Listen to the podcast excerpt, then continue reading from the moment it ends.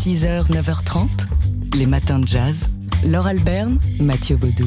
Et aujourd'hui, 8 juin 2022, on se souvient de celui qui, qui nous a quittés il y a exactement 50 ans, le pianiste et chanteur Jimmy Rushing.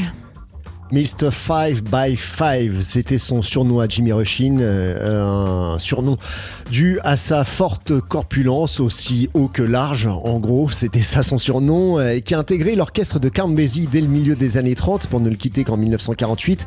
Et Count voyait en Jimmy Rushing une sorte d'alter ego. Euh, toutes les fois où il a joué avec nous dans l'orchestre, disait Count Jimmy Rushing a été ce que j'appellerais mon bras droit. Il y a même eu quelques fois dans les débuts où j'ai laissé Jimmy aux commandes de mon orchestre. Il faut dire qu'il avait une sacrée personnalité. Hein. Ensuite, euh, Jimmy Rushing a chanté avec Duke Ellington, mais aussi avec les orchestres de Buck Clayton ou encore de Benny Goodman.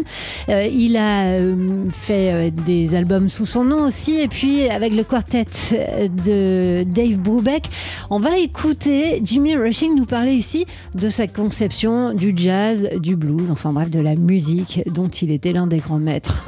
Jazz um, rhythm, makes you feel good, makes you feel bad, and um, dans le jazz, le rythme t'apporte euh, du bien, du mal. C'est juste euh, de la musique alimentée par un impact rythmique. Parce que tu peux prendre les morceaux commerciaux et tu peux les jouer avec un certain rythme. Les gens diront que c'est du jazz. Tu peux prendre Stormy Weather, ça s'appellera du blues. Je ne pense pas que quelqu'un puisse jouer du blues sans le sentir, car c'est quelque chose qui a une âme, c'est une émotion, comme on dit. Et pour moi, le jazz est la meilleure chose après un rendez-vous galant. 6h, 9h30, les matins de jazz. Laure Alberne, Mathieu Baudou. Le comédien Melville Poupeau est à l'affiche d'une comédie franco-argentine qui sort aujourd'hui au cinéma et qui s'intitule Petite fleur. Oui, il y incarne de manière assez jubilatoire le rôle d'un fan de jazz, d'un genre assez particulier qu'on a envie de tuer. D'ailleurs, il se fait tuer à, plusieurs, à hein. plusieurs reprises dans ce film et il ressuscite à chaque fois. Il se fait tuer à chaque fois qu'il passe Petite fleur de Sidney Bechet, d'où le titre du film.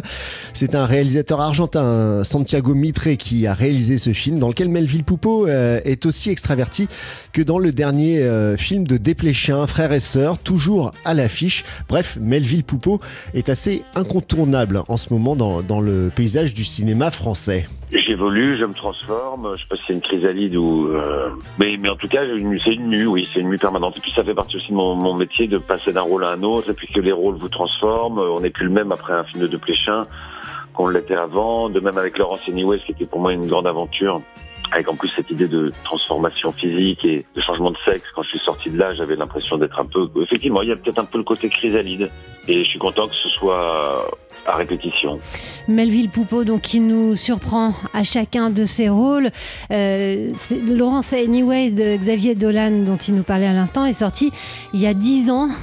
Et c'est un, rôle extrêmement important dans, la carrière et dans la, filmographie de, de, Melville Poupeau. Euh, doublement à l'affiche hein, aujourd'hui. Doublement à l'affiche donc euh, de Petite Fleur euh, du réalisateur argentin Santiago Mitre et toujours à l'affiche donc du frère et sœur de Arnaud Desplechin. 6h, 9h30, les matins de jazz. Laure Alberne, Mathieu Baudou. Alors aujourd'hui c'est un grand jour pour les cinéphiles puisque sort enfin au cinéma un film qui est l'archétype du film culte hein, qu'on n'a pas pu voir pour euh, les, gens, en tout cas de notre génération, au cinéma, jamais depuis sa sortie en 1973. La maman et la putain de Jean Eustache qui ressort aujourd'hui enfin au cinéma dans une version euh, restaurée par les films du Losange, un film qui n'a été diffusé que trois ou quatre fois à la télévision, on n'a pas pu le voir en tout cas à la télé euh, depuis 2013, c'était sa, sa dernière diffusion. Ensuite, il a été diffusé sur Internet. On a pu le voir pendant longtemps sur YouTube avec l'accord des ayants droit. Et puis voilà, enfin, il ressort en salle sur grand écran dans cette euh, version toute nouvelle, toute neuve, toute belle, euh, restaurée en 4K. Et qui a été euh, diffusé, qui a été projeté au, dernier festival de Cannes. Hein. Alors, La maman et la putain, c'est une plongée dans une époque celle des années 70 et aussi dans la vie, dans la propre vie de Jean Eustache, hein, qui a insufflé des éléments autobiographiques. On est donc en 1973, Jean Eustache a 35 ans, cet ancien ouvrier de la SNCF est un réalisateur autodidacte qui s'est formé comme beaucoup hein, euh, à la cinémathèque, euh, liant des, liens d'amitié avec, euh, avec la bande de la Nouvelle Vague. La maman et la putain donc, film intimiste, hors format qui dure plus de 3 heures et qui met en scène donc la vie sentimentale d'un jeune homme qui entreprend un ménage à trois avec une femme déjà mère et une autre à qui il fait un enfant. On écoute Jean Eustache lui-même. J'écoute souvent, le matin, car je ne dors pas, depuis longtemps. Il ne s'écarte jamais d'un pouce, de, son texte. Son débit est parfaitement exact. Depuis des années, il termine de la même façon. Alors on écoute ici euh, le réalisateur, auteur, qui connaît par cœur le dialogue de son personnage euh, joué par Jean-Pierre Léo. Et, qui, on entend Jean-Pierre Léo en écho oui. à Jean Eustache. Et euh, alors, quand il a proposé à Jean-Pierre Léo de jouer pour lui, bah, le, projet était assez impressionnant. On l'écoute ici à nouveau. Pour la première fois, j'ai écrit un film pour les gens qui allaient le jouer. C'est-à-dire que j'ai contacté les acteurs avant d'écrire le film. J'avais demandé, voulez-vous, j'ai l'intention de faire un film avec vous, euh, acceptez-vous de, le faire? Ils m'ont dit de, de quoi ça veut parler? Je ne sais pas.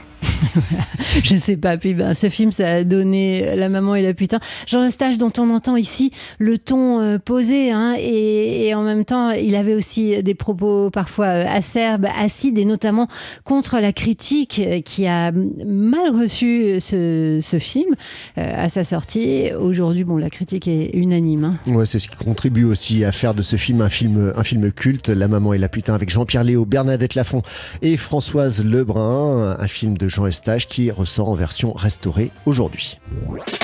Challenge. L'économie de demain est l'affaire de tous. Et c'est le moment, comme tous les mercredis matins, d'accueillir Thierry Fabre du magazine Challenge. Bonjour Thierry. Bonjour Laure, bonjour à tous. Alors aujourd'hui, vous décryptez le projet économique de la NUP porté par Jean-Luc Mélenchon. Alors, la nouvelle Union populaire économique et sociale ne cesse de grimper dans les sondages. Dans celui d'Aris Interactive pour Challenge, elle obtiendrait entre 120 et 184 sièges. Même s'il reste loin de la majorité absolue, à 289 députés, Jean-Luc Mélenchon commence à effrayer les dirigeants de la majorité. Alors, pour accentuer sa percée, il a besoin de crédibiliser son programme, ce qu'il a essayé de faire lors de sa conférence de presse d'hier, entouré d'économistes. Il veut justifier son projet hors norme, une augmentation de la dépense publique de 250 milliards d'euros, soit 10% du PIB, et même de 315 milliards selon l'Institut Montaigne. Un festival de dépenses avec le retour de la retraite à 60 ans, 70 milliards, un plan d'investissement vert, 29 milliards par an, une allocation d'autonomie pour les jeunes, 27 milliards, ou encore une revalorisation du salaire des enseignants de 13 milliards. Sur le papier, toutes ces mesures sont utiles, qui peut lui en vouloir de soutenir nos hôpitaux, nos écoles ou nos jeunes? Alors Thierry, quel problème vous pose ce projet porté par Jean-Luc Mélenchon? Eh bien le problème c'est qu'il ferait grimper nos dépenses publiques à un niveau stratosphérique alors que la France est déjà championne d'Europe avec 59% du PIB. Surtout pour les financer, il déclencherait un tsunami d'impôts sur les plus riches et les entreprises, impôts sur le revenu taxé à 90%, au-dessus de 400 000 euros par an, taxation à 100%, il prend tout, des patrimoines supérieur à 12 millions d'euros, un nouvel ISF climatique de 10 milliards, la fin de tous les avantages fiscaux pour les entreprises comme le CICE créé par François Hollande. Là encore, sur le papier, on pourrait se dire qu'il n'est pas grave de taxer le CAC 40 et les grosses fortunes. Mais la France a déjà les prélèvements obligatoires les plus élevés d'Europe, notamment sur les plus riches. Par exemple, le taux effectif de taxation des revenus du capital atteint 60%, deux fois plus qu'en Allemagne. Ce matraquage fiscal aurait donc un effet négatif sur la croissance l'innovation et les rentrées fiscales, souligne Xavier Jaravel, un économiste de la London School. Il pousserait donc euh, une partie des riches à l'exil ou à ne plus investir en France. En fait, le programme de Mélenchon ne pourrait fonctionner que s'il était adopté par tous les pays européens, mais en l'état de la concurrence fiscale entre pays de l'Union, l'appliquer uniquement à la France reviendrait à se tirer une balle dans le pied en créant un choc de défiance dévastateur pour notre économie. Thierry Fabre du magazine euh, économique Challenge. Thierry, on vous retrouve dans une demi-heure pour commenter le chiffre de la semaine. Challenge. L'économie de demain est l'affaire de tous. Et comme tous les mercredis, on retrouve Thierry Fabre du magazine Challenge. Et Thierry, vous commentez le chiffre du jour. Il concerne aujourd'hui euh, l'argent des élections législatives. 68 millions d'euros, c'est le montant que vont se partager les partis politiques après les élections législatives. Ces élections déterminent à elles seules le financement public qu'ils vont recevoir ces cinq prochaines années.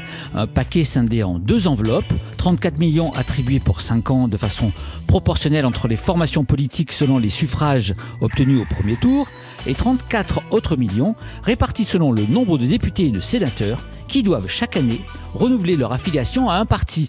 Alors pour toucher cet argent public, un mouvement politique doit obtenir au moins 1% des voix dans 50 départements et, détail important, s'il ne respecte pas la parité, il subira des pénalités. Alors face à ce système, les deux rivaux de cette élection ont des stratégies bien différentes. La majorité rassemblée sous la bannière Ensemble, Renaissance, l'ex-République en marche, le modèle et Horizon, donc ensemble a instauré une collecte centralisée des fonds. Ces candidats devront tous se déclarer ensemble qui redistribuera ensuite l'argent aux différents partis. Alors que, à l'inverse, la NUP, moins intégrée, a laissé les partis de cette alliance de gauche autonomes pour recevoir les fonds. Alors, notre système est-il finalement satisfaisant pour notre démocratie? En créant un financement public et en plafonnant les dons aux candidats et aux partis, la France paraît bien plus vertueuse que les États-Unis, par exemple, où les campagnes sont inondées de milliards de dollars. Le problème, c'est que le financement public dans l'Hexagone est calculé selon les seuls résultats des législatives. Mieux vaudrait prendre en compte aussi une élection proportionnelle, comme les européennes, et une locale, comme les régionales, afin d'éviter que les partis de la majorité présidentielle ne raflent l'essentiel des financements, comme ce fut déjà le cas en 2012 et en 2017. Thierry Fabre, rédacteur en chef euh, au euh, magazine Challenge qui sort demain avec Thierry en une. En une, Jean-Luc Mélenchon, nous passons au crible le programme de la NUP au niveau économique et nous le considérons comme dangereux pour notre économie pour deux raisons. L'explosion des dépenses publiques et l'explosion des prélèvements obligatoires qui atteint un tel niveau que ça susciterait un choc, à notre avis, négatif pour notre économie. Challenge. L'économie de demain est l'affaire de tous.